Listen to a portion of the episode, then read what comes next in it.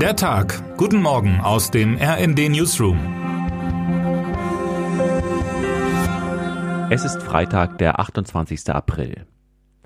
Was den Klimaklebern derzeit nur so leidlich gelingt, hätte die Stadtpolitik fast vollendet, unsere Hauptstadt lahmzulegen. Zweimal hat die schwarz-rote Koalition von Berlin gestern ihren Mann Kai Wegner durchfallen lassen.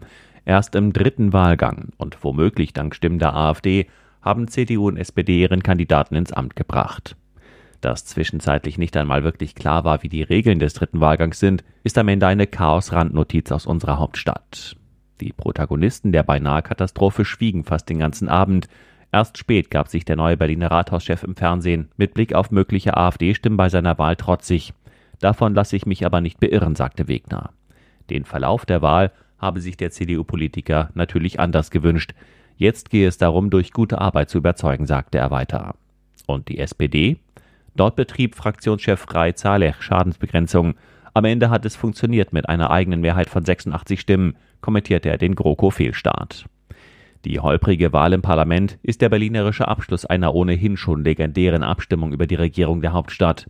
Die ursprüngliche Wahl zum Abgeordnetenhaus hatte wegen des Chaos an den Urnen wiederholt werden müssen. Die frühere Amtsinhaberin Franziska Giffey hatte ihre politische Karriere durch den Gang in das schwarz-rote Bündnis gerettet. Ihre eigene Parteibasis hatte sie nur hauchdünn davon überzeugt. Nun also gehen der regierende Bürgermeister und seine Partner beschädigt ins Amt. Wie die Stadt mit einer derart brüchigen Mehrheit regiert werden soll, bleibt für Nicht-Hauptstädterinnen und Hauptstädter schleierhaft. Das ist halt Berlin, wa? Termine des Tages. Titel bitte. Borussia Dortmund hat es in der eigenen Hand. Das Team von Edin Terzic liegt fünf Spiele vor dem Ende der Bundesliga-Saison vor dem FC Bayern. Heute Abend kann es den Vorsprung kurzfristig vergrößern. Um 20.30 Uhr tritt der BVB in Bochum an. Zahlen bitte. Heute werden gleich mehrere wichtige Wirtschaftsindikatoren bekannt gegeben.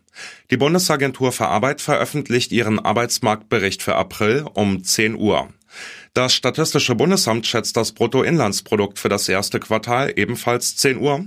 Und das Statistische Bundesamt gibt die Inflationsrate für April bekannt um 14 Uhr. Wer heute wichtig wird. Robert Habeck hat es nicht leicht. Kein Minister ist derzeit so umstritten wie der Grüne. Heute Abend stellt er sich im Format RND vor Ort den Fragen meiner Kolleginnen Eva Quadbeck und Steffi Gollasch. Der Livestream beginnt um 19.30 Uhr auf rnd.de.